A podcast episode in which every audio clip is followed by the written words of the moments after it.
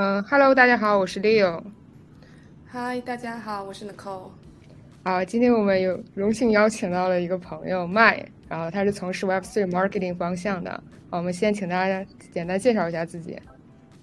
Hello，大家好，我的名字叫麦，所以呢，我在 Web Two 有近十年的市场营销经验。我现在呢是在 Web 三也是从事市场营销 strategy 相关的工作。然后呢，现在是在一家叫 Vibe X Y Z 的公司做 CMO 的工作。然后呢，之前呢是在一家叫 Web3 Auth，就是一个钱包集成器的 infrastructure 那边做 Head of Marketing。然后呢，在之前呢是帮 Solana，我不知道你们对这个链有不有很熟悉，帮他们做 Solana Hacker House 的整个 strategy 的 planning。然后呢，因为当时 Solana 是算一个比较火的 one chain 嘛。所以有很多项目都想来参加他们的那个 Hacker House，我就会 advise 那些呃来参加的项目，关于他们比如说怎么做营销，怎么获取受众，怎么做内容。所以那之前是，所以那其实也算我 Web Three journey 的开始吧。啊，嗯，就是最早的时候是怎么是什么因素促使你从 Web Two 转向了 Web3？真正的开始，我就是因为我开始接触了这个 NFT。开始接触了这个呃行业吧，就是比如说，你知道 Google 现在算法特别厉害，对吧？你开始搜索之后，它就会开始给你推送。然后我就发觉有 NFT NYC，就是二零二一年的时候，我就开始参加了 NFT NYC 的很多活动。然后呢，我就发觉哇，这真的是一个非常广袤的天地，有特别多很厉害、很聪明的人。然后我也就是因为我自己在自学这个概念嘛。我就对这个行业产生了很多兴趣，然后通过这些活动也认识了很多行业里面的人。其实我觉得那就是我 Web 三真正的开始。嗯嗯，对。那我想问一下麦，你觉得，因为我也是有一段时间，你是二一年，所以你你比我早。我大概是大概二二年的时候，呃，就是有一段时间开始沉迷 NFT。所以我想问一下，对于你来说。嗯，因为你提到了很多关于 NFT 嘛，因为其实在我就是，呃，对你的一些呃认识跟嗯了解，也是我印象中大概你好像做了很多 NFT 相关的这些 project 方面的 marketing 之类的，所以想问一下，就是对于你来说，嗯，你觉得最引起你的兴趣，以及让你能在这个 industry 继续待两年到现在这么久，是什么原因呢？就是什么原因能让你不仅感兴趣，而且还能让你在这个行业一直的做下去？觉得其中最重要的一个原因就是 Web3 人最爱说的一个 community。嗯，就是我觉得当初为什么会呃，比如说进入了开始从 NFT、NYC 这些活动开始，我就觉得我被很 welcome，就是进入了这个 NFT 就是 Web3 的群体。然后我就快速的被卷入了就是 Solana Hacker House 这个群体，嗯，然后其中的故事大概其实是这样子的，我有一个 Crypto OG 的朋友，就是他已经在 Crypto，就是他从二零一三年就开始做这方面相关的内容，然后当时呢，呃，就是经历完 NFT NYC 的那些活动，我不就是产生了浓厚的兴趣嘛，我就觉得说，我应该就是我觉得最好做市场营销的方式就是你得亲身经历。你得去帮一个项目去做内容，去做营销，我觉得那才是就是真正你能说你进入这个行业，并且和这个行业相关，所以我需要有这方面的经历。所以我的朋友就说：“哦，现在已经快就是迈阿密阿巴索，我不知道你们有没有听过阿巴斯吧？其实就是在业内大家都知道这是一个非常以艺术相关的一个活动，在迈阿密举行的。但是呢，就是因为二零二一年就是正好是牛市嘛。”然后呢，就会有很多呃，Y Y Three 跟 NFT 相关的活动，就是我在那个迈阿密的阿尔巴索举行。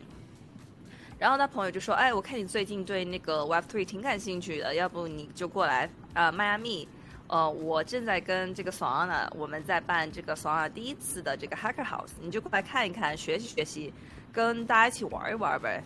然后我真的是，我还蛮佩服，我当时上订了机票，就直接从办公室去了机场。然后去了，飞去了迈阿密，然后见到了 Solana 的那些 team member，就是当时 Solana 的 core，就是 engineer team，然后他们就跟我说，哦，我们正在办这个 Solana Hacker House，我是说，嗯，那你们需不需要市场营销的帮忙呢？其实我觉得我自己就是直接举手，志愿为他们开始服务。嗯所以我觉得这是 Web Three 一个非常嗯重要的就是 core 嗯 feature，就是很多东西都是 open 的，但是你必须要自己去抓住机会，然后自己去寻找符合你、适合你，并你愿意为之付出的群体 community。所以我觉得 community 是我坚持下来的这个重要原因。就是你扣，你刚才问我，嗯，对对对，我我我非常同意你这一点。其实，嗯，有其实我当时对 NFT 产生兴趣，嗯，就是 during COVID 那几年嘛。其实你也是了，对吧？二，啊，二一年的时候，对，那个时候其实大家都其实内心有 desperate 想找到一个自己能，嗯，觉得。志同道合，然后能觉得能是其中一份子的那么一个群体，所以我我非常能感同身受，就是你说的关于对归属感，对对对，而且我觉得 NFT 怎么说，这些 project 有很就提供了很多很多很多很多选项，无论你对任何方向感兴趣，我觉得嗯都有一个机会能够快速找到一个群体，并且在 Web3 这种这种 personality 都是非常 hyped，会让你觉得迅速就融入其中。啊，我其实有有挺好奇的点，就是你之前做 Web Web Two 的一个 marketing，然后你就后来就转到了 Web Three，你就从一个做 marketing 的角度来说，你怎么做这种转变呢？就说，因为它那核心价值观是不太一样的。嗯，我觉得虽然 Web Two 跟 Web Three 的核心价值观可能有点不一样，比如说，因为为什么 Web Three 会这个概念会产生呢？就是大家因为对 Web Two 这个 social media 这种 ownership，呃，跟 centralized 的文化不认同，对吧？所以 Web3 想打造一个非常去中心化，然后很 open，就是的这样的文化。虽然核心价值观不同，但是我其实觉得 Web2 跟 Web3 做 marketing 的方法底层逻辑是很相似的。所以，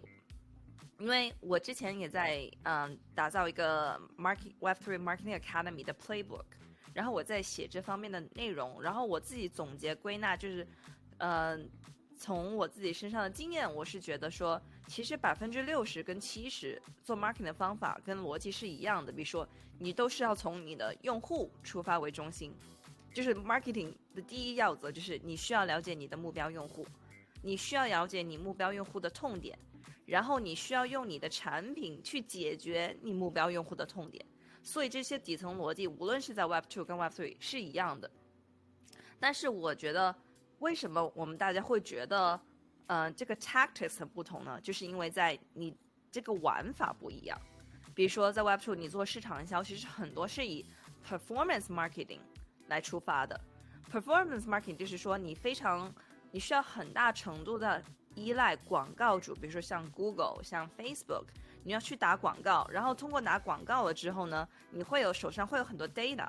然后你通过这些数据分析，去不断的了解你的目标客户，他们的用户行为，他们的那个 map journey，他们是怎么在他们的，比如说他们接触你产品之前，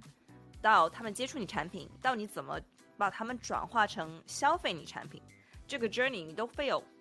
非常详细的数据，你可以利用这些数据去更好的转化客户，但是在 Web 三这些都是不存在的。因为比如说数据全部在那个区块链上，但是它不是用户型具体，比如说嗯 journey 的数据，你只能有它交易钱包的数据。然后呢，我会说 Web3 的营销其实是非常 campaign driven。这个 campaign driven 是什么意思呢？比如说 Web3 的的营销都是以一个事件为出发，比如说哦，我们 launch 了一个 NFT，那是一个 campaign，一个事件。比如说我们要上币了，we we gonna launch a token，那也是一个事件，或者是说 we gonna have a beta out of，we gonna have a product launch，我们要有产品发布，也是一个事件。所以我觉得 Web3 市场营销的一个大特点就是以事件为出发，然后让 get your community your audience excited，get them hyped，让他们为你的事件而兴奋，然后从而营造出一种大家想买你 NFT，大家想买你的币。大家想了解你的 beta，join 你的 waitlist 这样的场景，所以我觉得这是 Web Two 跟 Web 三就是市场营销的一个大区别。嗯，我还有个问题，就是关于 NFT 的，就是你说你二零二一年开始参加，比如说相关的 NFT 的一些项目，然后但是我们知道，就对二零二一年的 NFT 大部分都是一个 profile 的一个 project，就 PFP 嘛。然后你觉得就是经过这两年的变化，就现在的 NFT 的项目，呃的市场跟之前二零二一年的市场，当然肯定现在是比较熊的一个状态。但是除了熊市这个区别之外，其他的还有一些什么比较大的 difference？对，嗯，这也是为什么我会加入现在我的公司叫 Vibe X Y Z 的原因之一。嗯，就像 Leo 你刚才讲的，其实二零二一时候的 NFT 非常集中在一个 PFP，就是你的 profile image，只是代表你属于一个 community，属于一个群体，然后大家又觉得用这个 profile image 做头像很酷，对吧？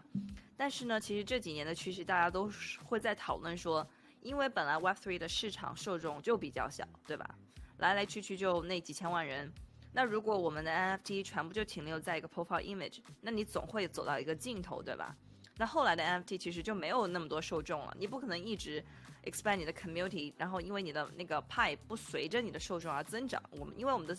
这个增长速率是跟不上我们 NFT 发行的速率，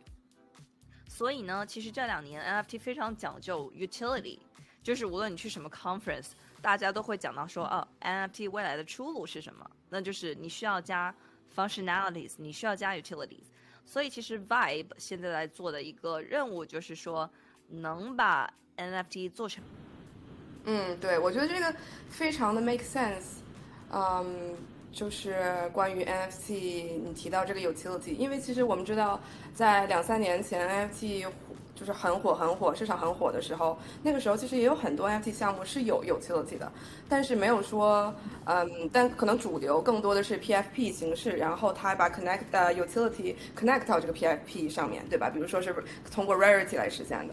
但我觉得现在听到你这么聊，呃，这么介绍，我觉得一个非常让我 personally 兴奋的一点，就是我感觉它有更大的 structure，就是你跟大的非常成熟的 brand 或者 artist 在合作，然后帮他们打造一个很有，呃，很有呃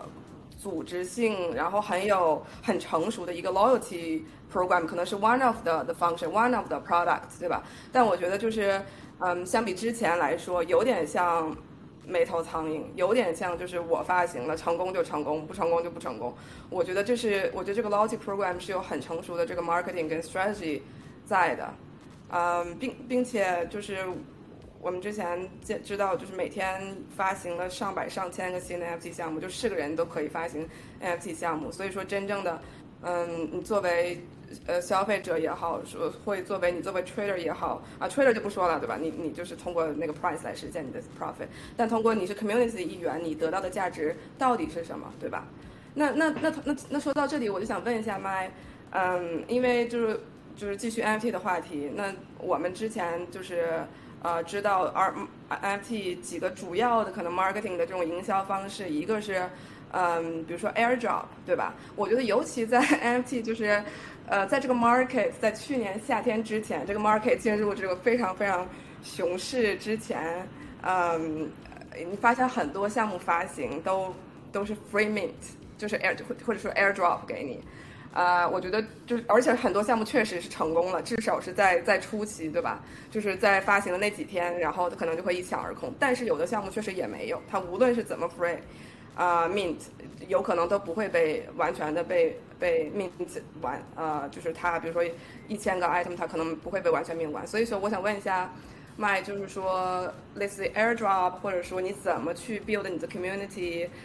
就是等等发行的这种 strategy，呃，在你来说有什么亮点？就是通过你的经验来讲，会哪些是比较成功的？对，因为其实我之前的经历，我是 advise projects，right？所以，嗯，我会建议他们的形式是，就像你说的。你发行 NFT，你的最终目标是什么，对吧？有些人其实为什么我觉得 NFT 会有一个很 bad reputation，就是因为大家其实为了进入 NFT，他们的那个出发点就是为了赚快钱。所以呢，就像你说的，很多 project 会 launch，但是很多 project 也命不完，很多 project 也也可能会跑路，就是因为大家没有一个长期想停留在然后。呃，Web3，然后真正去 build up community 的这种决心跟目标，所以我我就很多人来问我，我的第一个问题对这些方的就是说，就是 why，就是 why you're launching an NFT，对吧？我觉得很多人都没有考虑清楚这个问题，他们只觉得哦想赚快钱，所以这绝对不是一个答案。我觉得比如说我们刚才说，为什么你要考虑你的长期目标？比如说你可能 NFT 只是作为你利用你的品牌、你 community 的一个手法，你是它用它作为最初获客的手法。比如说像游戏，对吧？为什么 Free Me？就是因为他们可以快速的、免费的获客，versus 在 Web Two 你可能要花很多的时间、精力跟钱去获客。所以我觉得，确定你 launch NFT 的目标是你这个行动的第一步。然后呢，我觉得方的必须要有，还有心态上，对吧？因为大家对 Web3 其实印象不好的原因，就是因为很多人就是来这里赚快钱的，然后跑路的。所以如果你这个心态摆不正，然后这就是 it's not a good fit for you，就是你不应该做这件事情。我觉得这也是我观察了这么多项目，我觉得非常需要。呃，大家一起来努力的事情，就是你心态一定要放正。然后我还觉得一个呃，用嗯一个重要点就是我们说了，在 marketing 中，第一要务就是你需要了解你的受众，对吧？你需要知道你的 NFT 它 target 的是哪一类的族群，对吧？比如说像 Board Ape，他们一开始可能他们就是往往精英文化走，那他们想 target 的是比较 celebrity 的群体，对吧？像 Dgad，就是 Solana Dgad，他们为什么会这么成功？因为他们 target 是比较很年轻的、很 crypto native 的群体，然后他们所以他们的 culture 就是拿着鞋往里面灌啤酒，然后喝酒，这是非常 fraternity 那种年轻群体的文化。所以我觉得说，你必须要了解你的目标受众，了解他们喜欢能触动他们的那种群体、部落、community 文化是什么。你能跟他们做深层次的链接，你才能有一个 long term 的 community building。所以我觉得，我觉得这三个问题虽然听起来很表面，但是却是很多人忽略的问题。我觉得你刚才说那个 long term，我觉得还挺挺挺重要的，因为我觉得现在啊，在很多 social media 上，尤其是像。二十四当中，就大家还是比较鱼龙混杂吧。反正无论是 Twitter 还是 Discord，其实有很多人都是抱着投机的心态去的。他就得到了个 airdrop，或是啊拿到了一些 reward，他就直接就跑路了。他也不会去 mint 你的这个 token，他更不会长期加入你的这个活动当中。所以说，我觉得对于 creator 来讲，我觉得怎么去啊 maintain 一个 long term 的的 relationship with your community is very important。就不断的去开发你这个产品的一些潜在的一些 utility，我觉得长期来说是一个比较正确的一个方。当然，我们当时的设想就是说，肯定会洗刷掉很多一些 scamming project，一些人进进入就是为了赚快钱的这些 project。那在在你的经验来讲，对吧？你现在还在紧密的还在 Web Three，然后帮这些 MT 项目去做 launch，你觉得你有亲眼看到这些变化吗？并且对于他们 marketing strategy 来讲？呃，你觉得会有跟你以前的在，比如说二零二一、二零二二年顶峰的时候有不同的 experience？嗯，我觉得我们刚才讲了很多 NFT 项目相关的 marketing，跟我们对 NFT 市场的一些观察跟看法。但是我其实想讲 NFT 是 Web3 里面非常小的一部分，因为 NFT 是非常直接跟 B to C 相关的，所以可能。跟我们就是普通大众的直接联系会更多，所以我们讲了很多 NFT 相关的概念。但是我想说，Web3 里面很其中很大另外的一部分，它是很 B to B 的，就是很 focus 在 D App，就在 Web3 做 D App 的人，还有在 Web3 开发的人，还有就是 Web3 developers。我我想讲一下这个方面，因为我之前在 Web3 Auth 嘛，因为他们是一个钱包的集合 infrastructure。他们针对的是所有其实，在 Web3 的钱包，因为我们知道 Web3 一个很大的问题就是 user experience。为什么这个在 Web3 工作的人和用 Web3 的人不多呢？OK，为什么在 Web3 工作的人不多呢？是因为这个你需要有太多的专业知识，让你能在 Web3 自由的，比如说 even 去买一个 NFT。或者去买个币，或者是你要串链进行活动，都是非常不方便的。所以 Web3 Auth 它做的一件事情就是让 user 用户能直接用他们的 social media accounts to log in。什么意思呢？就是说，呃，之前我们下载一个钱包，我们都会要记住那个 C phrase，对不对？那那那些词组是非常不 user friendly 的。所以呢，Web3 Auth 就让这些用户能直接用他们的 email 去 log in。然后在后端就会有一个钱包产生出来，这就是很大大降低了这种 friction，就是我不用再用什么 C phrase 了，对吧？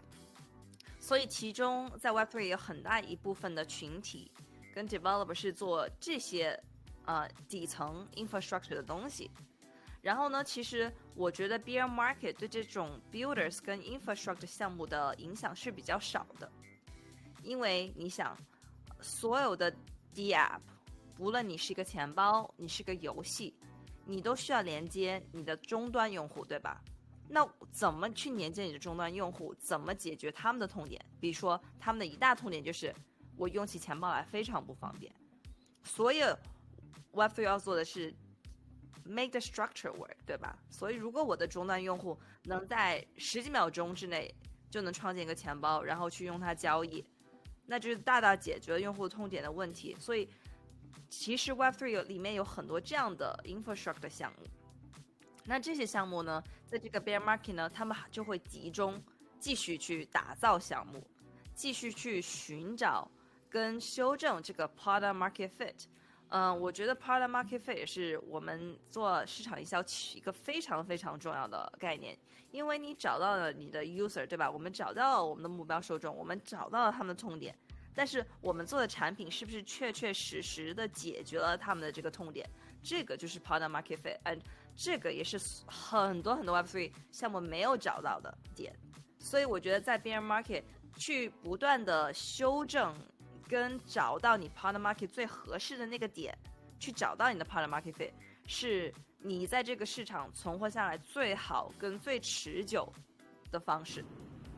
嗯嗯，我同意你刚才说的这个，它其实是一个很好的方式去啊缩短这个 Web two Web three 的这个 gap，因为大家大众还是现在比较。啊，use to use 的 web web two 的就是互联网的这些东西嘛，所以说如果用一个 email 就能 log in 我的生成一个钱包的话，我觉得是一个比较 friendly 的一个方式。就上一期我跟尼尼克还聊了那个 DID 那个东西，其实现在有很多，比如比如说 Binance 他们会做那个域名，他就是想用一个简单的一个，嗯，像你的名字一样简单的一个东西去代表你自己的一个身份证，我觉得这是一个很好的方式，就把一串儿。string，然后用几个字字符就代表，就这样当你自己的个人名字的似的。那你觉得就是现在啊，大家都其实在 figure out 这个这个方法，就减少这个 Web to Web three 的这个 gap。就你觉得现在比较难突破的点是在哪？就在这个大家寻找的这个方向上。你觉得是技术的问题呢，还是说，还是因为这个受众，还是因为太少，还是因为是其他的？嗯，我觉得这是一个三角形的问题，对不对？因为在这个三角形上面，顶端可能是 user experience，我怎么让用用户轻易就是提供一个很 user friendly experience，然后呢，在左下角是 security，对吧？因为 Web3 有很多 scam，我们怎么保护用户安全性的问题？然后呢，在这右边是隐私性，我们怎么保护用户的隐私性的问题？所以呢，在这个三角形里面是你是很难兼顾到其中的。三角的，但是没有这个三角呢，这个模型又往往不稳固，所以我觉得所有 Web3 的项目其实现在寻在寻找的都是怎么在呃 user experience、security 跟 privacy 里面寻求寻求一个好的平衡点，因为你的 user experience 非常 friendly，你就必然要牺牲掉一些安全性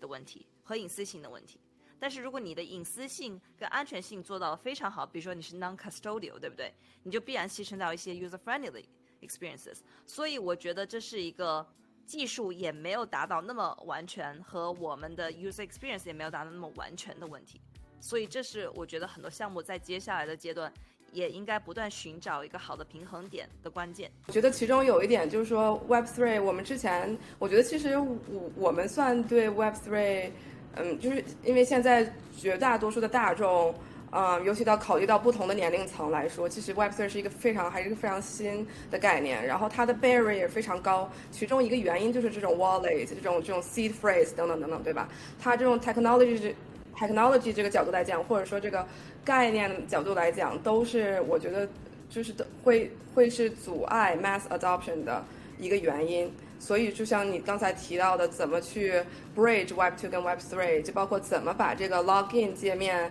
前端变成 user friendly，并且你后端又保证你的 security，然后并且又保保持这个 blockchain 能带来的原生的这个优点，which is data privacy、data ownership，对吧？我觉得确实是。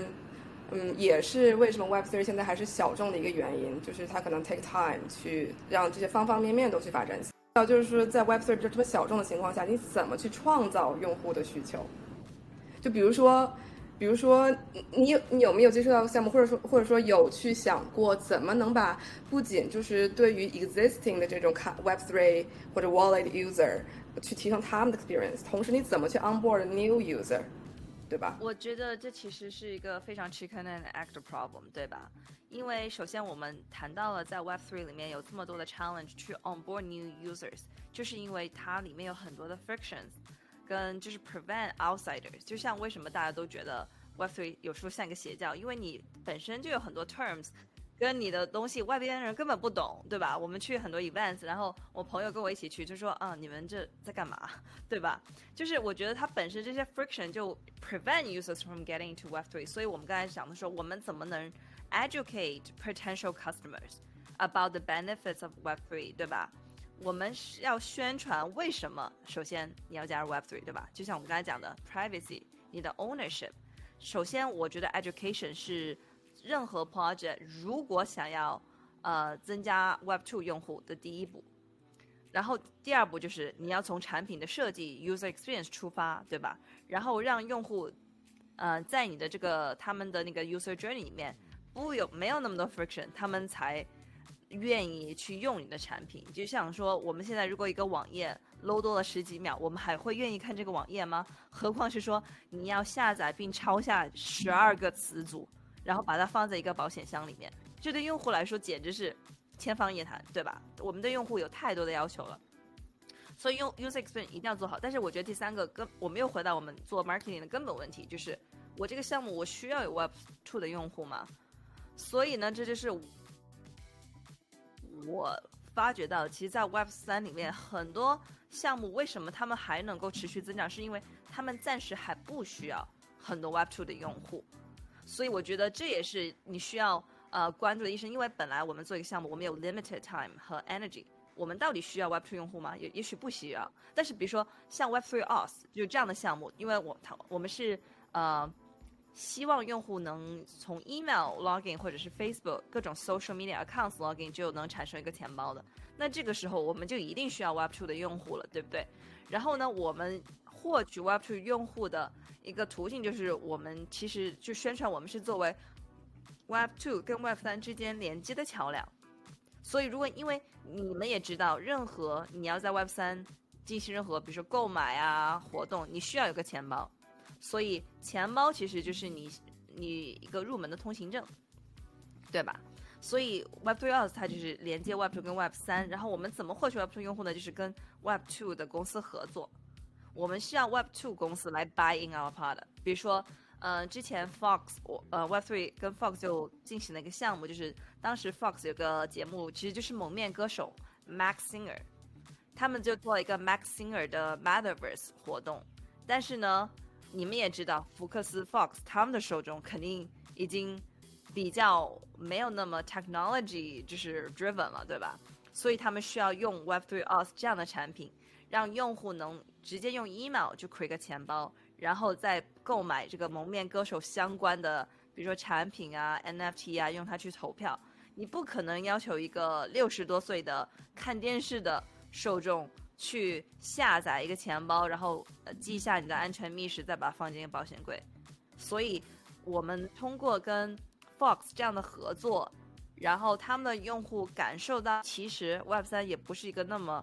神秘的东西，或者是他们的用户根本就不需要知道说哦，我在使用 Web 三相关的东西。我觉得那是呃吸引 Web Two 受众最好的方法，让他们觉得他们能正常的使用他们在 Web Two 的任何活动，但是而并不受干扰。但是可能后台的逻辑是 Blockchain，所以我们叫这个方法叫 Web Two in the front end and Web Three in the back end。就是前端是 Web Two 的一个用户经理，但是后端是由 Web 三来支持。我觉得这是一个最好的获取用户的状态。嗯，Web Two 跟 Web 三，然后我们怎么获取 Web Two 用户呢？就是跟 Web Two 的公司合作。嗯，我们需要 Web Two 公司来 buy in our product。比如说，呃，之前 Fox 我呃 Web Three 跟 Fox 就进行了一个项目，就是当时 Fox 有个节目，其实就是蒙面歌手 Max 他们就做了一个 Max Singer 的 Metaverse 活动。但是呢，你们也知道，福克斯 Fox 他们的手中肯定已经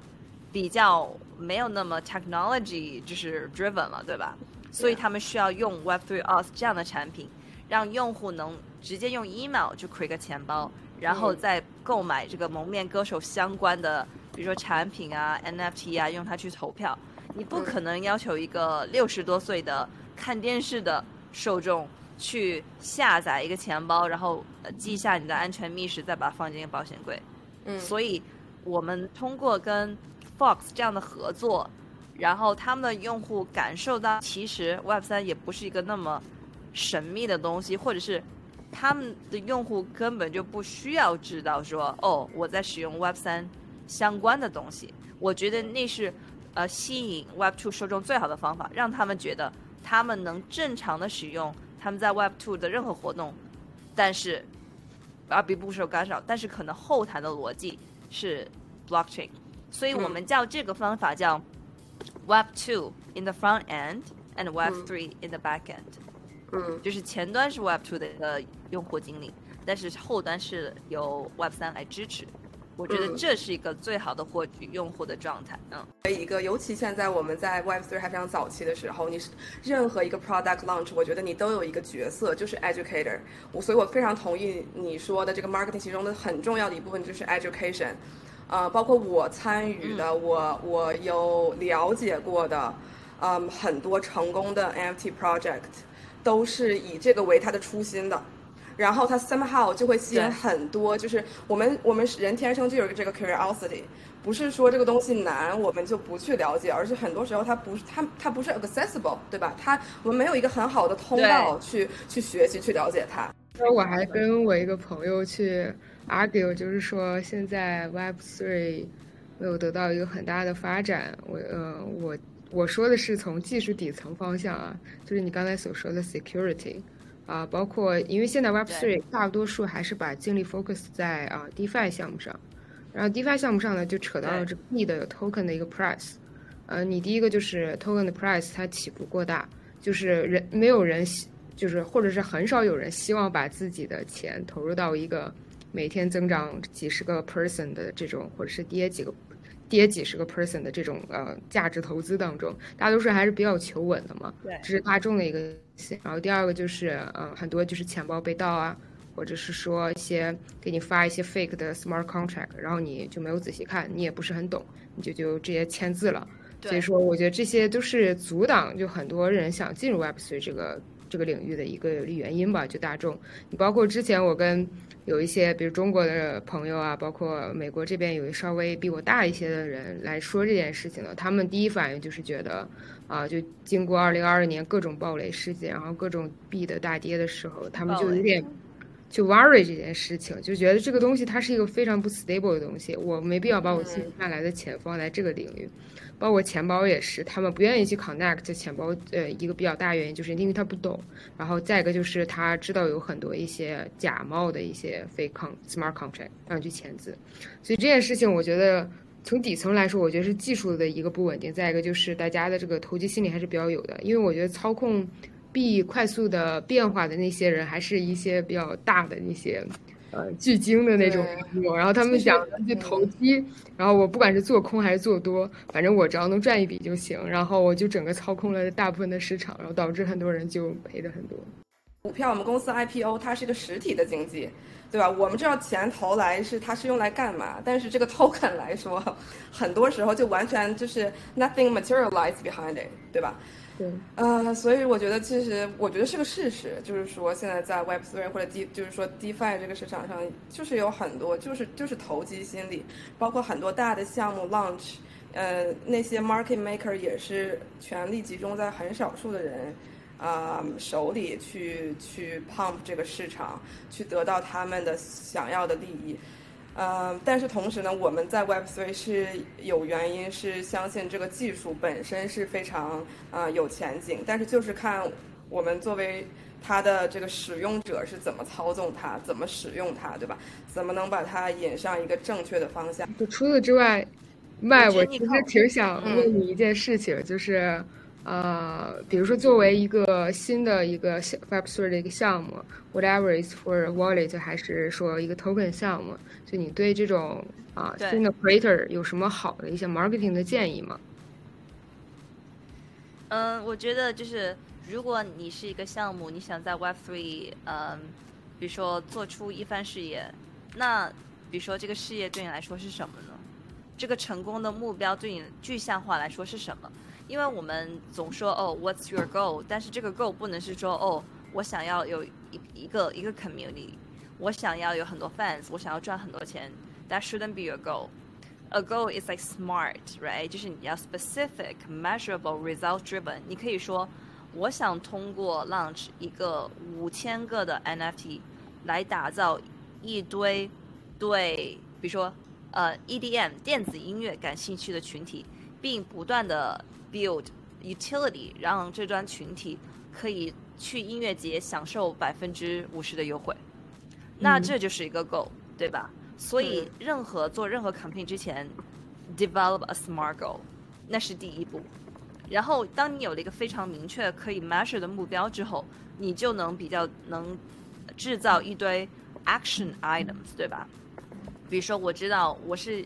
呃为了 EDM。就群体打造的，那我的受众不就是 EDM 群体嘛，对吧？我知道他们喜欢什么，那他们的痛点是什么呢？再根据这一系列的用户去调查他们的痛点，做 research，然后 find product market fit。我们刚才说的这个概念，对吧？因为如果你的品呃产品不解决用户的需求，那你其实就是你是在 build 一个 product，就是在一个空楼上，它。不会有人买你的 product，就算有人买了你的 product，这个楼也是会塌的，因为你没有坚实的基础，你根本不知道你的用户痛点。所以，其实我觉得，无论你做任何的 marketing 项目，你都需要把这几个地基打好，你才能建一栋楼。嗯。然后我也非常喜欢你们刚才说的，就是 Nico 跟 Leo 你们两个讲到的，大家对 Web Three。The scam 和 bad reputation 其实都是很多时候是来自于恐惧，来自于不了解。所以我觉得，最身为在 Web3 的每一个人都是有这个应该有一个责任感，对吧？你不应该因为短期的利益去 build 一个无用的 product，你不应该因为你想赚钱就呃用自己的 market making，用你自己手去力量去影响你潜在的受害者，因为然后。让大家对整个 Web3 的印象啊产生，所以我觉得在里面的长期心态跟责任感是每一个 Web3 从业人应该有的两个必有心态。嗯嗯嗯，对对对，非常同意。但最后最后就是可能问一个问题，就是你怎么就是看，比如说像啊之后的 Web3 的 marketing，就简单来说，比如说一年或者是两年这样子，对。我觉得近一年，其实我们可能都还会是处在一个比较 bear market 的情况，因为就是大经济的环境跟现在，其实我我我身边很多 Web3 从业者也的也没有那么乐观。但是我觉得说，所以这要回到我们的底层逻辑，如果你是真的想在 Web3。呃，长期有长期心态，还有你真的是想用心做好好产品，去解决用户的问题，还有你真的是 believe 这个核心价值，比如说 data、privacy、security 的话，你应该继续打造你的产品，find a product market fit，然后能真的不断的跟你的目标客户沟通，发掘他们的痛点，然后解决他们的痛点，这就是做 marketing 最好的方法。然后其他的所有 tactic 手法。都是协助你解决你目标用户痛点的手段而已。无论是你用 AirDrop，无论是你发行一个 campaign，无论是你发行币、发行 NFT，都只是手段而已。如果你解决不了你用户目标痛点，无论你是在熊市还是牛市，你都不可能 not gonna make it。嗯，对的。所以这就是我给所有 builder 的最后建议。对。对我，我其实想，就是我们以快结束之前，我不知道你们会不会看那个 Lex Friedman 的 podcast，呃，他请他跟 Elon Musk 什么，他们都是好朋友啊，什么 Joe 啊啊 Joe Rogan 之类的。嗯他我特别喜欢他每一次 podcast 的的出发点跟结尾都是说，嗯、就像以我们来 NFT 来举例，其实我们的核心的观点总结下来，就是 technology 就是一个工具，对吧？技术科技就是一个工具，但我们最后使用它，并且创造一些东西来，我们的目的是为了 humanity，我们的目的是为了呃让人类的生活更美好、更方便，对吧？现在所有你你说所有这种 high tech 的公司，甚至 SpaceX、Tesla whatever，我没有说我我我 I'm not taking a stand on it，就是对吧？就是我不是说它好或者不好，但是就是它从他这个。建立这个公司、创建这个 business 的出发点来说，他就是为了让人类的生活更好，对吧？我我每次看听他的 podcast，我就特别喜欢，不管怎么样，不管他们是多么聪明的人，他们最后的就落脚点还是这一个，你就是为其实为了让让大家的生活更便捷，不然我们做这个干什么呢？对吧？乔布斯之前有一个采访，就是说他之前无数次犯的错误就是从技术出发，然后去做产品。但是他最后给我感觉这个观点，就是我们应该从用户出发，然后想我们现在有的技术可不可以做得到。然后我们不能说召集一帮特别优秀的工程师，然后大家坐屋里开会说，哎，我们现在有什么技术，我们可以做什么产品，而不是这个样子。我们是应该集齐一帮用户来问一下他们需要什么，然后我们再想我们可不可以做这件事情。对，对，对的非常同意。所以我觉得最后一句话来结束我们，我刚才讲，所有做 marketing 就是不要去创造需求，而是去解决需求。嗯嗯，好的，同意同意。对，好的，谢谢麦。好的。